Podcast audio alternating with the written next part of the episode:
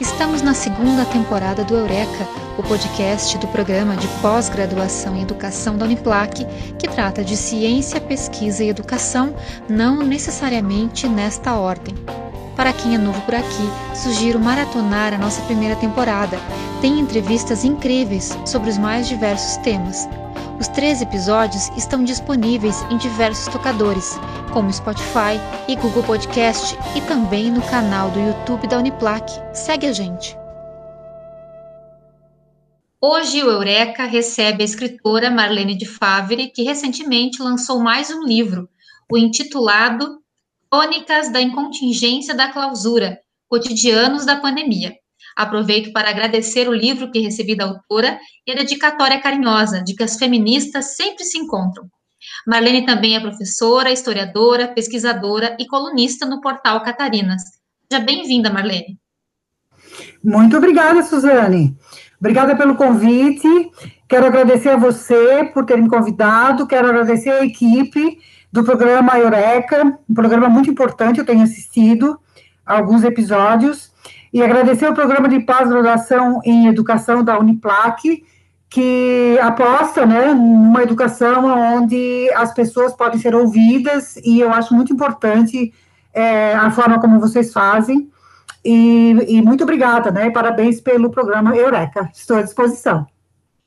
Professora, para a gente começar nosso bate-papo, no início do seu livro, você conta sobre o impacto das restrições por conta da pandemia e que você estava na casa da sua mãe em Turvo, local em que está agora, inclusive, enquanto conversamos, né? Uhum. Passou um ano do início da pandemia no Brasil, a situação não melhorou, infelizmente. E eu lhe pergunto, por que escrever sobre o cotidiano na pandemia? Então, quando começou a pandemia, eu tinha vindo visitar minha mãe aqui em Turvo, porque eu me aposentei em janeiro do ano passado, da UDESC, né, que eu fui professora lá é, até me aposentar, e eu tinha projetos de escrever várias coisas e tal, e estava voltando para Florianópolis dia 18 de março.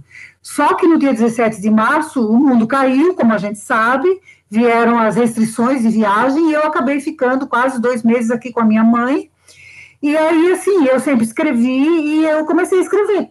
Escrever sobre o que estava acontecendo, o que me acontecia, o que se passava, e eu publiquei uma crônica primeiro no, no, Facebook, e depois o Portal Catarinas pediu para colocar como crônica na minha coluna, e pediu para que eu escrevesse sempre que eu pudesse, se eu pudesse, toda semana. Aí eu encarei e passei a escrever todas as semanas para o Portal Catarinas, que é um portal de com perspectiva de gênero e feminismo. E é, não, não Desde então até hoje, não passou uma semana que eu não tivesse colocado uma crônica nesse portal. É, por que escrever? Você pergunta. Porque, assim, a pandemia nos assustou, a gente não, não tinha passado por isso, né? Não estava acostumado com essas restrições, com esse medo, com, com, é, com esse pavor de, de ser contaminado, com cuidado com a minha mãe, com não sair. A minha mãe não entendia e eu, né? Então, eu, eu é, tudo isso eu eu, eu, precisava de um lugar onde eu pudesse desaguar as minhas angústias, os meus medos, as minhas meus aprendizados, as minhas solidões, as minhas saudades e as minhas dores, né? E o que estava acontecendo é, no Brasil e no Estado sobre as mulheres, porque eu sou feminista desde sempre, né? Tudo que eu escrevo não poderia ser diferente. A, as mulheres estão presentes, a violência contra as mulheres é sempre um grito e um lamento que eu faço. Então eu passei a escrever semanalmente e sobre o quê, né? Sobre alguma coisa que está acontecendo naquela semana. E geralmente, é, quase todas as crônicas, eu começo com é, com o que está acontecendo comigo aqui em Turvo, na casa da minha mãe, porque eu moro em Florianópolis. A minha mãe mora no, na periferia da cidade, num pequeno sítio. Minha mãe é viúva há muito tempo. Ela tem Parkinson, ela esse ano da pandemia, ela decaiu bastante, ela caiu, ela se machucou, não consegue mais caminhar. Então, para mim, foi, além do aprendizado de cuidar da minha mãe, de perceber as limitações dela, eu escrevia sobre o que estava acontecendo é, comigo, com a minha mãe, com as memórias dela, ouvindo ela, e, e, e fui indo. E aí, quando chegou agosto, não, julho, me pediram para publicar em forma de livro. As pessoas iam me pedindo, ah, tem que publicar. Então, é, resolvi é, publicar. E então saiu a primeira, o primeiro volume de Crônicas da Incontingência da, da Clausura, Cotidianos da Pandemia. Eu chamei esse título porque eu, a primeira crônica eu botei em contingência da clausura, porque eu achava que não ia passar tão rápido, uma coisa em contingente é uma coisa que demora, né? E eu tinha razão naquele momento, assim, né? Me deu aquele, aquele insight de que essa pandemia não ia ser fácil e não ia ser rápida. E então eu escrevi, as primeiras 25 crônicas estão nesse livro, elas versam sobre, assim, vários eixos, mas um deles é sempre a denúncia ao que está acontecendo no Brasil, no Estado, e, e na questão política, e, no, e, contra o fascismo, e contra o desmando com a questão do, do vírus e da pandemia, contra essa, essas questões políticas. O segundo eixo é sempre é, verificando o que está acontecendo no Brasil, no Estado, enfim, às vezes no mundo, é, na, no que tange a violência contra as mulheres e contra meninas. E aí entram a violência doméstica, entra a questão do estupro, a questão do aborto, a questão é, das mães que morrem pelo, é, que estavam morrendo pelo Covid, das, mulher, da, das mulheres que estavam empobrecidas, né? E então o eixo é esse. E o terceiro eixo são as memórias da minha mãe, que eu vou ouvindo coisas que ela vai me dizendo, coisas que eu nunca tinha ouvido, porque a pandemia me fez com que eu ficasse com ela. Depois de mais de 30 anos que eu saí de casa, voltei e eu nunca tinha ficado mais do que 15 dias com ela.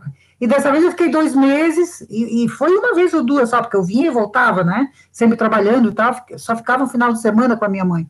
E aí eu re, é, reaprendi coisas e comecei a ouvir com mais atenção as coisas que a minha mãe dizia. Então, as crônicas, elas vêm permeadas das memórias da minha mãe, sempre, é, em cima daquilo que é o, o, tema né, da semana. E às vezes eu não tinha um tema assim definido, a minha mãe falava num assunto na hora do almoço, eu digo, ah, é sobre isso que eu quero falar, é sobre os partos, é sobre a questão do casamento. Ah, né, ela me contava uma coisa muito curiosa que tem a ver com, com gênero, tem a ver com a história das mulheres, a história da minha nona, da mãe dela, a, as, as dores, os sofrimentos, os pavores, e tudo misturado com a pandemia, enfim.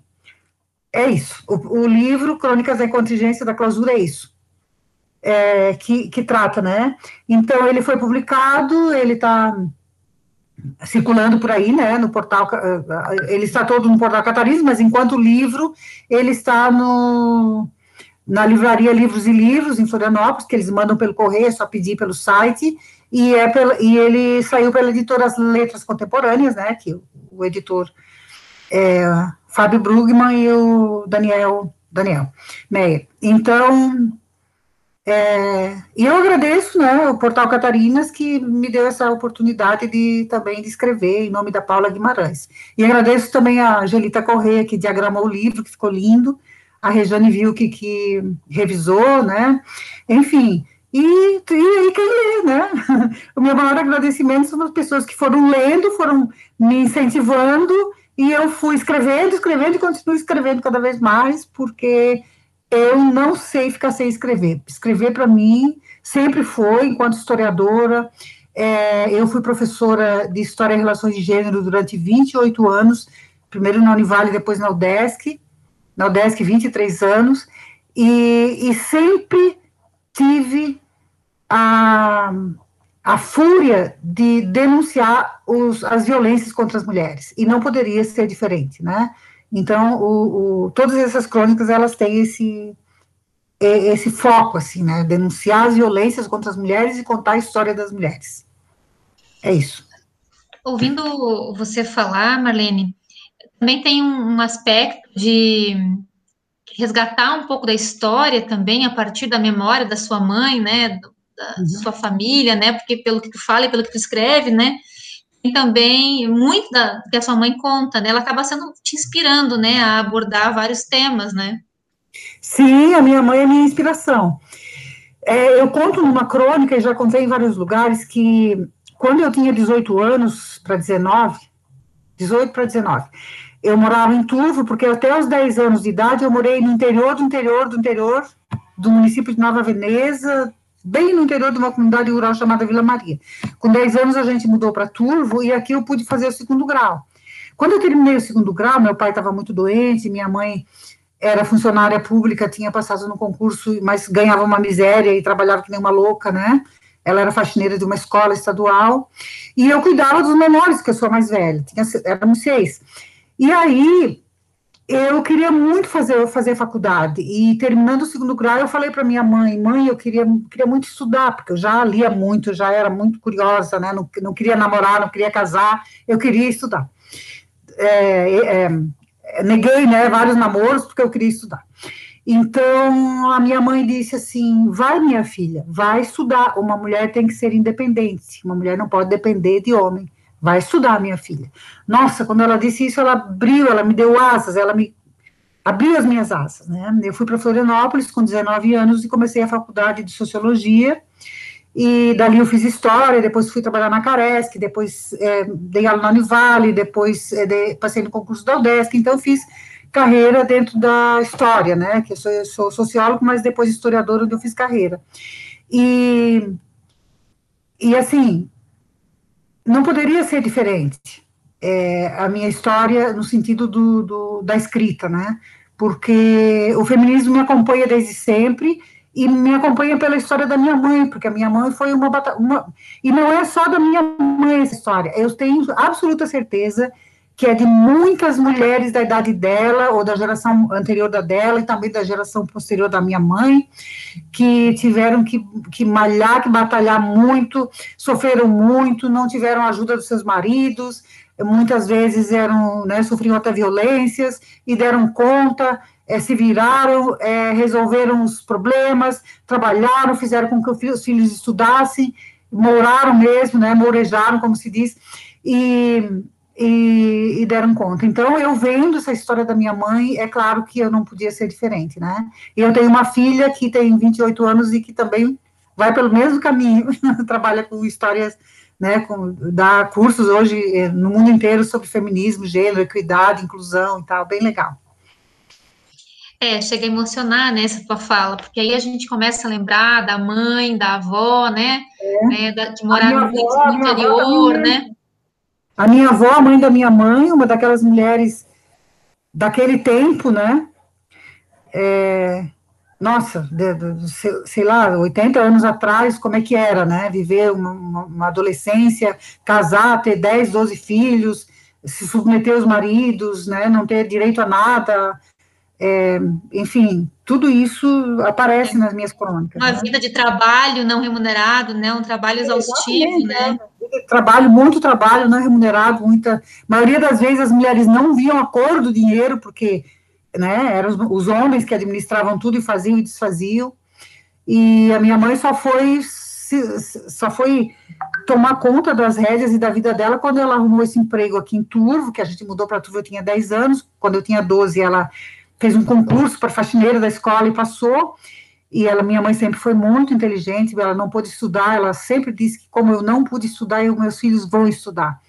Então, ela é, foi a nossa salvação, assim, né, esse concurso. Daí meu pai já era doente, é, já tinha sofrido um acidente numa época anterior, então já tinha problemas, começou a beber, acabou morrendo, né, faleceu, eu tinha 23, 24 anos, já tinha, estava fazendo a primeira faculdade, tinha terminado a primeira faculdade, e a minha mãe segurou tudo, viúva, né, segurou as me lembro do dia que a gente saiu do cemitério, enterramos o meu pai, viemos caminhando, né, que na época não tinha carro, é, para casa, minha mãe segurando as mãos, nossa, né, dos meus irmãos menores, e eu do lado, e agora, mãe, alguém perguntou, ela assim, agora vamos seguir em frente, a vida segue, vamos em frente, tem que ter coragem. E fomos embora, né? Eu me emociono quando me lembro dessa, dessa cena. E, e assim, então eu fui, né? Eu fui estudar e, e, essa referência feminista da minha mãe sempre me acompanhou. Né? E a minha mãe, então, por isso ela é a personagem. Ela vai lembrando as coisas e eu vou me enternecendo, eu me enterneço muito com ela, muito, muito, muito.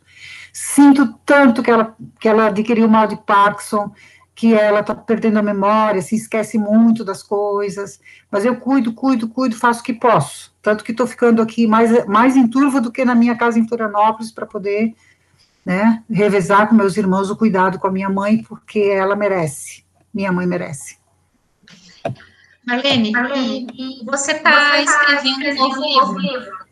Ah, sim, porque eu fiz as. Eh, bom, eu já escrevi vários livros, né? Tenho até o um livro premiado, que foi da minha tese de doutorado, que se chama Memórias de uma Outra Guerra, Cotidiano e Medo durante a Segunda Guerra Mundial em Santa Catarina. Esse livro saiu em 2004, com segunda edição em 2005, ganhou o prêmio de melhor livro do ano do Instituto Histórico Geográfico de Santa Catarina, em 2005. E tem outro sobre prostituição, sobre isso, sobre aquilo, muitos artigos, muita coisa escrita. Mas o, as crônicas é a primeira vez, eu nem sabia cronista, a pandemia me levou para esse lado, né? Depois eu quero falar da poesia também, que me acompanha desde sempre. Então, é, o segundo livro é o restante das crônicas quando fechou um ano. Porque eu comecei a escrever no dia 20 de março de 2020, quando começamos a história da pandemia no Brasil, né? E aí escrevi até 20 de março de 2021, que era, deu um ano certinho de crônicas, uma por semana. No começo tem até duas por semana, porque no começo eu estava muito eufórica, né? Escrevi até mais do que uma por semana. Então, é, o segundo volume do livro vai ser as crônicas da número 26 a 54. E elas versam sobre temas é, é, que, que foram acontecendo, e elas são mais é, como é que eu vou dizer? Elas aprofundam alguns temas e elas tratam também da memória da minha mãe e do que está acontecendo no país, e eu vou acompanhando a pandemia mostrando o que está acontecendo no Brasil, né, através das crônicas. Então, o segundo livro é isso. E eu também tenho um projeto de fazer um livro chamado Feminismo e Poesia, que era o meu projeto pós-aposentadoria, mas a, a pandemia me, me botou num outro lugar, mas esse projeto não está morto, ele existe. Que eu sempre escrevi poesia, sempre escrevi é, contos e poemas, desde que me conheço por gente. E nas décadas de 80, quando eu saí de casa da mãe, em 79, eu fui morar em Florianópolis, na década de 80, eu queria falar, eu queria me expressar, e a gente, nós mulheres, não tínhamos lugar de expressão. Nós éramos caladas, nós éramos silenciadas, nós não tínhamos direito à voz. Então eu escrevia compulsivamente poesias sobre o que eu via, e tem muitas sobre as mulheres, né? Depois passou esse tempo, passou a década de 80, a década de 90, entrei na faculdade, fui dar aula, e as coisas foram mudando, mas as poesias ficaram guardadas. E agora, com a pandemia, não, minto, com o processo que eu, que eu sofri, né, um processo é, por uma ex-aluna, é, naquele momento eu fui buscar os meus guardados, porque a Paula Guimarães do Portal Catarinas queria fazer um, documentário sobre mim, um histórico, e eu comecei a achar as coisas, né, buscar as, as caixas, abrir as coisas, e as poesias começaram vindo, e a Paula ia lendo e dizendo, isso, isso é um tesouro, e eu assim, aí eu disse, nossa, eu, eu tenho isso tudo, né, então eu me programei para trabalhar esses poemas, fazer um livro chamado Feminismo e Poesia, resgatando aquele, aquele, uh, o que eu pensava e como a gente vivia enquanto mulheres nas décadas de 80, 70, né, mas 70 eu ainda morava em Turvo, embora eu já escrevesse, é, principalmente na década de 80, quando saí da casa da mãe, e na década de 90. E claro, escrevi sempre depois poesias, mas esses dessa época, elas são, essas dessa época, elas são muito fortes, né? Elas mostram um, um momento onde a gente precisa falar. Então, esse é meu, meu terceiro projeto, digamos assim, para para para logo, assim, né? Mas o livro que, que você perguntou, o segundo volume, ele está sendo diagramado nesse momento, vale a pena acompanhar, porque quem lê as primeiras 25 crônicas vai querer ler as outras, porque a continuidade delas é, é eu acho bem legal, assim, né? Eu me interneço com o que escrevo, com o que escrevi. Eu sempre fui eu, eu, sempre, sempre fui otimista, assim, eu, por exemplo, a minha tese de doutorado, Há anos que eu não, não pego meu livro, porque né, as coisas é, andam. Às vezes alguém me pede alguma coisa, eu pego o livro, de, meu livro do, do, da tese sobre a Segunda Guerra, começo a ler e começo a chorar, porque eu digo, nossa, eu escrevi isso, como é que eu consegui naquele momento, com tanto problema, tanta dureza, trabalhando sem, né, sem tempo, sem, sem afastamento do trabalho, eu fiz um, uma tese de 500 páginas que foi premiada.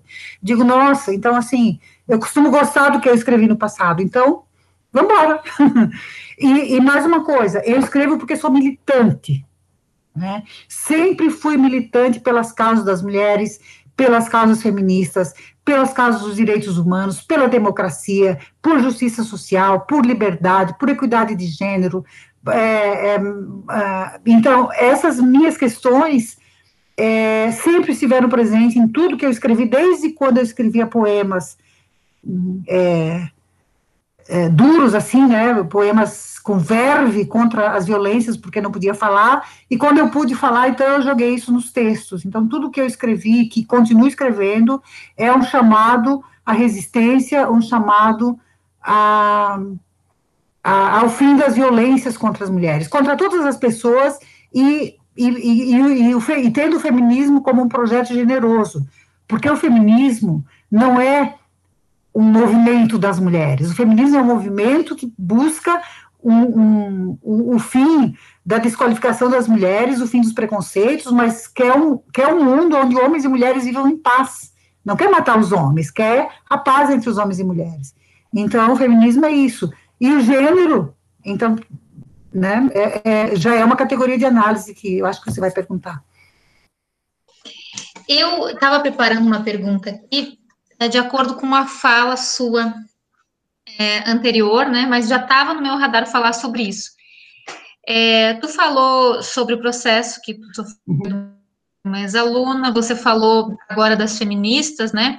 O feminismo não é ódio aos homens, né? Não é destruição dos homens, como prega a sua ex-aluna, né? Que hoje é deputada, né? E você sofreu essa perseguição, que foi do movimento da escola sem partido, de outros grupos conservadores, né? Mesmo tempo você se torna, para nós mulheres feministas, um símbolo de resistência. Que peso tem isso na tua vida? Nossa, então, eu estava dando aula, eu, em 2013, eu dei aula para um curso de pós curso de turma de pós-graduação da UDESC, História e Relações de Gênero. E eu tinha uma aluna, que aliás era minha orientanda, lá do Oeste de Santa Catarina,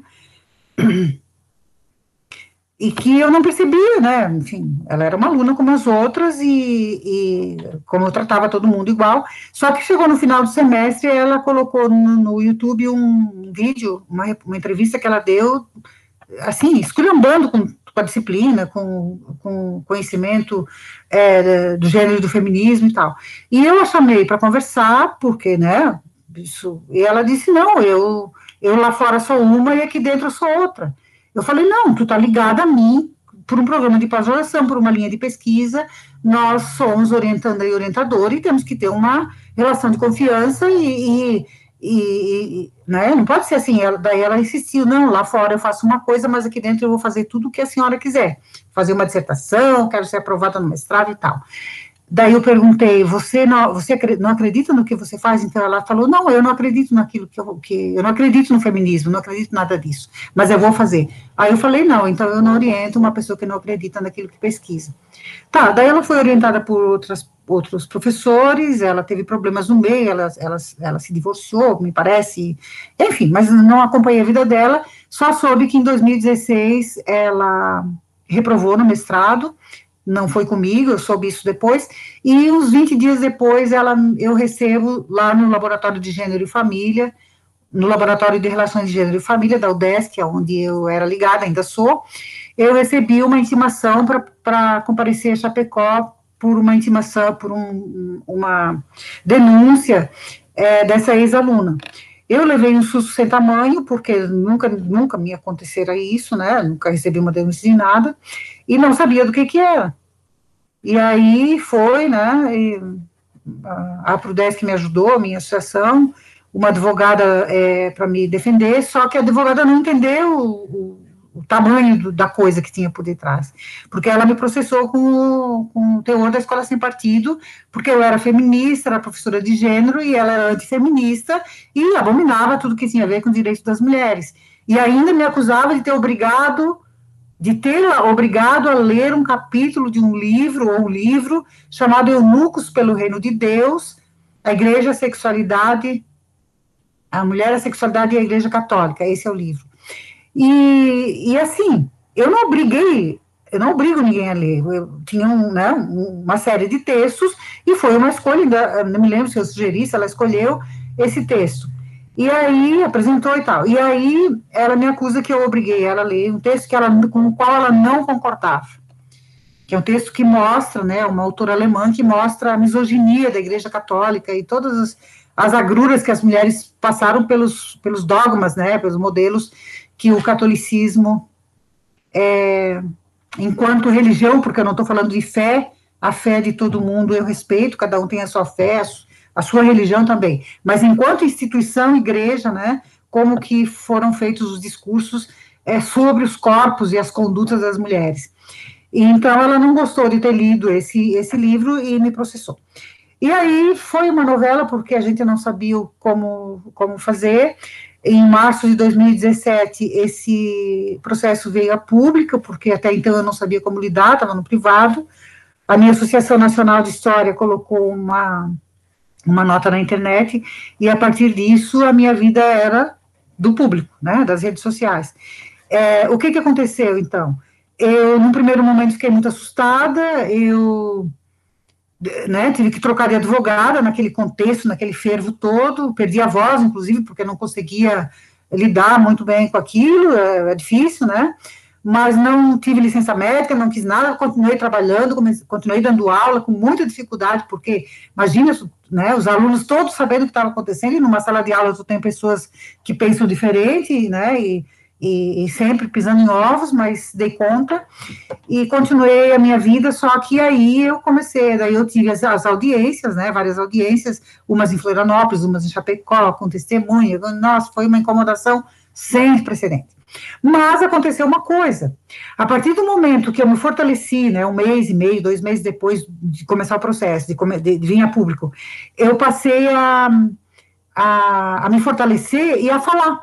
E o fato de eu falar nos lugares que me convidavam, eu cada vez mais me fortaleci, cada vez mais eu percebia a importância que tinha de levar essa bandeira, de defender o gênero e o feminismo, é, de defender uh, que, esse, que esses temas, né, sexualidade, gênero, feminismo, direitos humanos, é, é, a diversidade, estivessem nos currículos escolares, porque né, vocês sabem que a grande é, questão dos conservadores da escola sem partido é a questão do gênero, né, da sexualidade. Não pode falar em sexo e gênero porque vai destruir as famílias, as crianças e tal e tal, e não é nada disso, pelo contrário, né, falar em sexualidade, em gênero, feminismo é, é fazer com que as pessoas, as crianças, é, entendam que esse mundo tem violências, que elas precisam se proteger, que elas precisam principalmente respeitar, né, o outro, a outra, os meninos respeitar as meninas, enfim,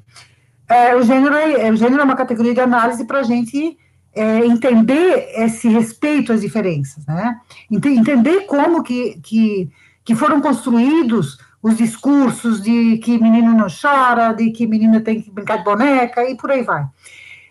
E aí eu passei a viajar, então, no ano de 2017, 2018 2019, eu perdi a conta, acho que mais de 100 viagens pelo Brasil e e pelo Estado, em todos os lugares, falando sobre, é, defendendo né, essas causas e falando sobre isso. E o mais importante de tudo foi é, o fato de que em todos os lugares que eu fui, olha que eu fui do interior do Amazonas ao interior do Rio Grande do Sul, né? Assim, é, para o Nordeste, para todo lugar. Nos lugares, é, assim, é, que eu jamais pensei que eu fosse, né?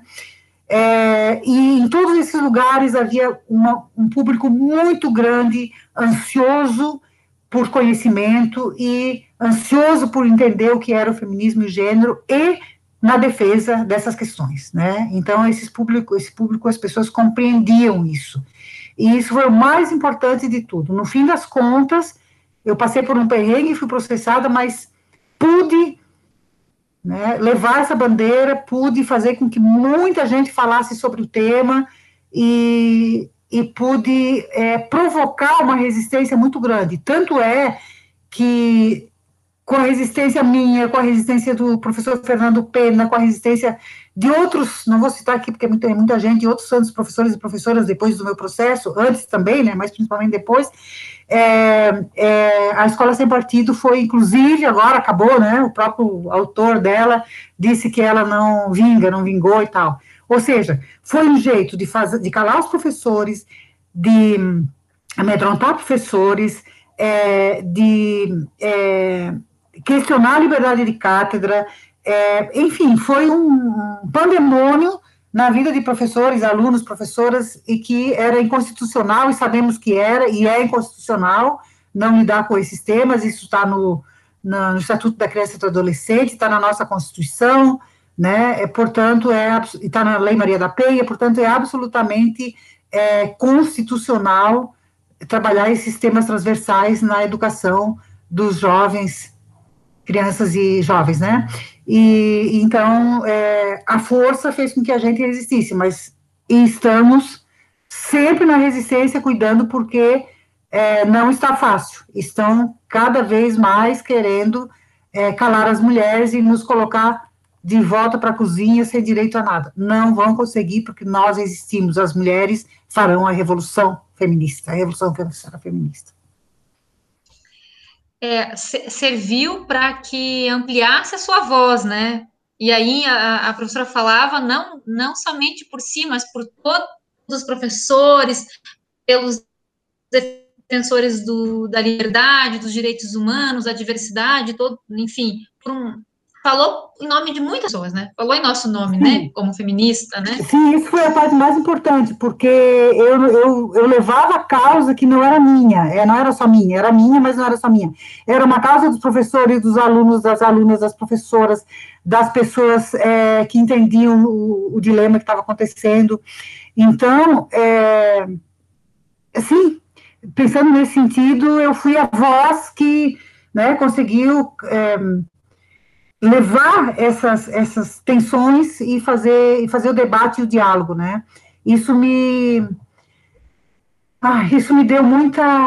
É, como é que eu vou dizer?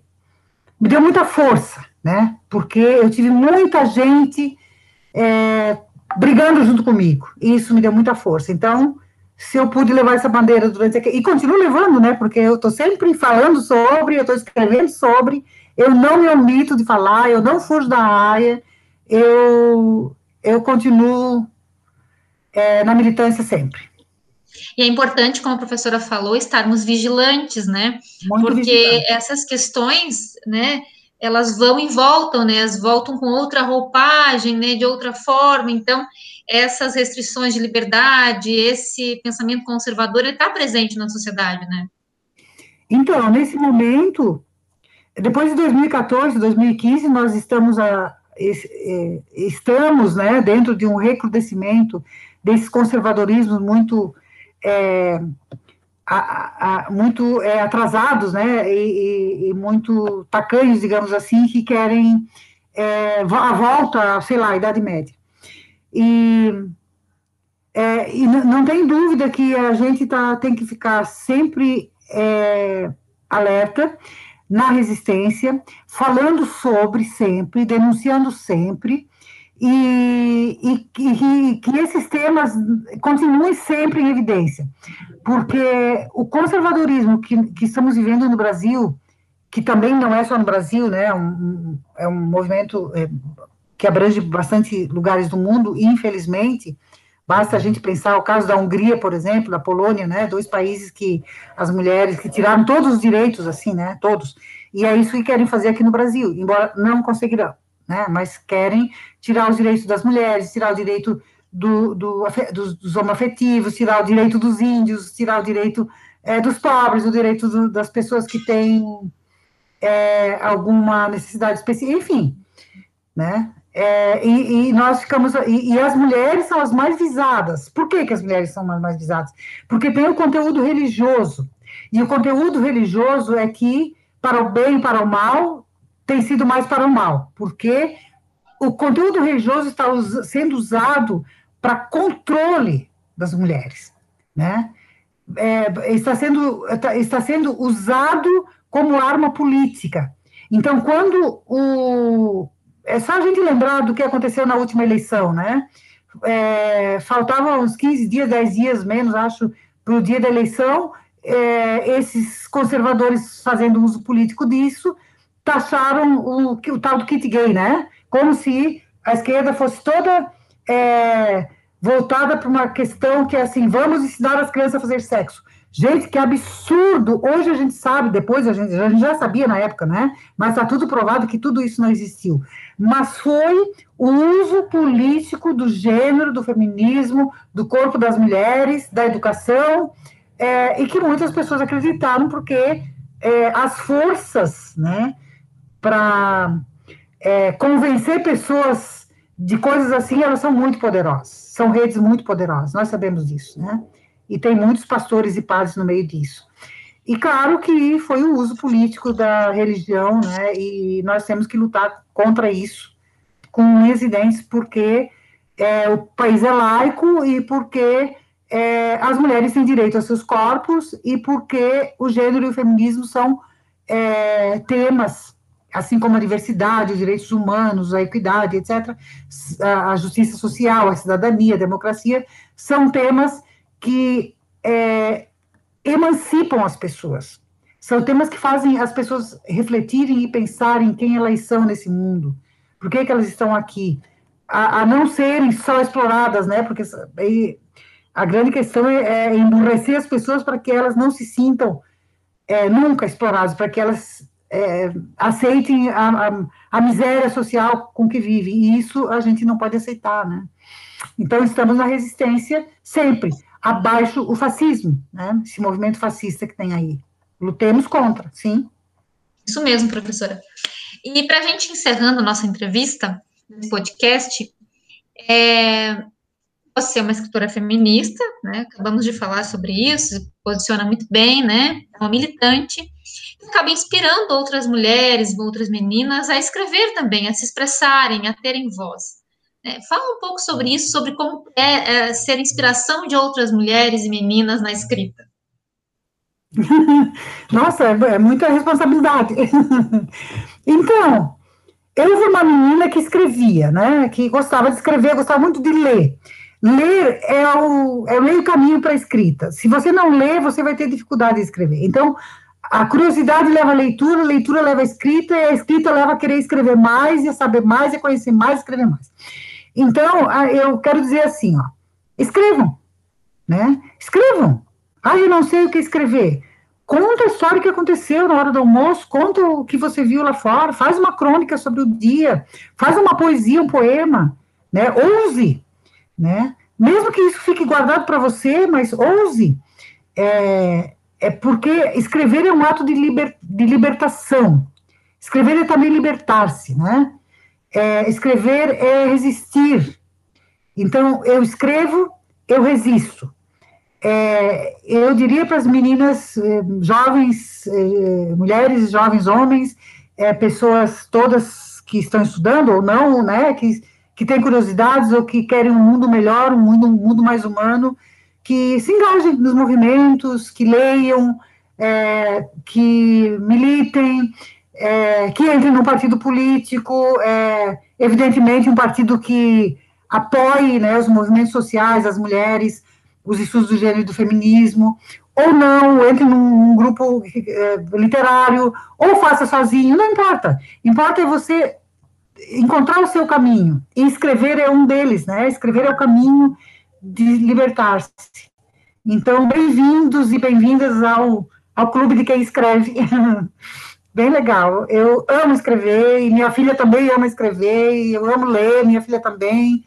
É, que bom, e eu quero que muita gente leia e escreva. Estou à disposição. Professora, eu agradeço muito a entrevista, e agora eu peço que, que você se despeça dos ouvintes do Eureka, e a gente encerra essa entrevista. Ah, então, Suzane, é...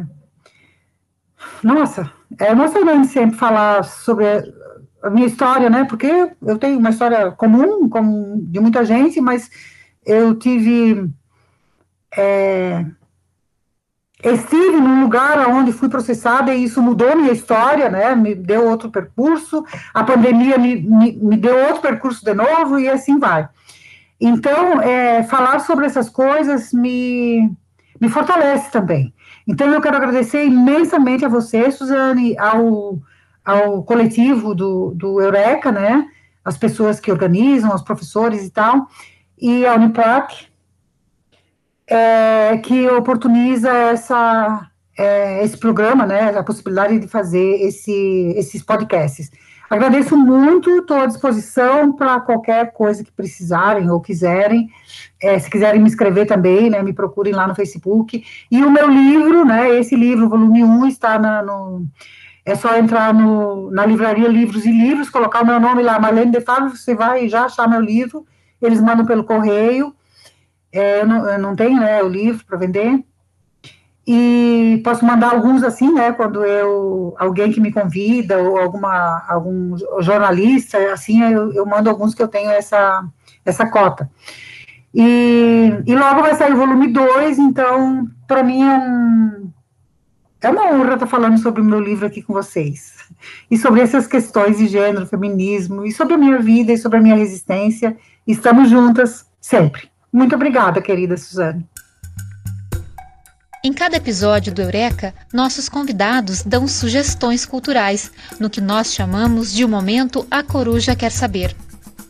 A violência contra a mulher que vive no campo é um fenômeno ainda invisível para muitos. O isolamento das propriedades, falta de vizinhos por perto e dificuldade de comunicação torna essa realidade brutal. Também distantes dos serviços de proteção, como delegacias de polícia e abrigos, para onde possam ser encaminhadas, enfrentam violências física, psicológica e financeira. Esse viés perverso que aprisiona as mulheres em casamentos violentos é tema da reportagem Sozinhas Histórias de mulheres que sofrem violências no campo, a primeira indicação deste episódio.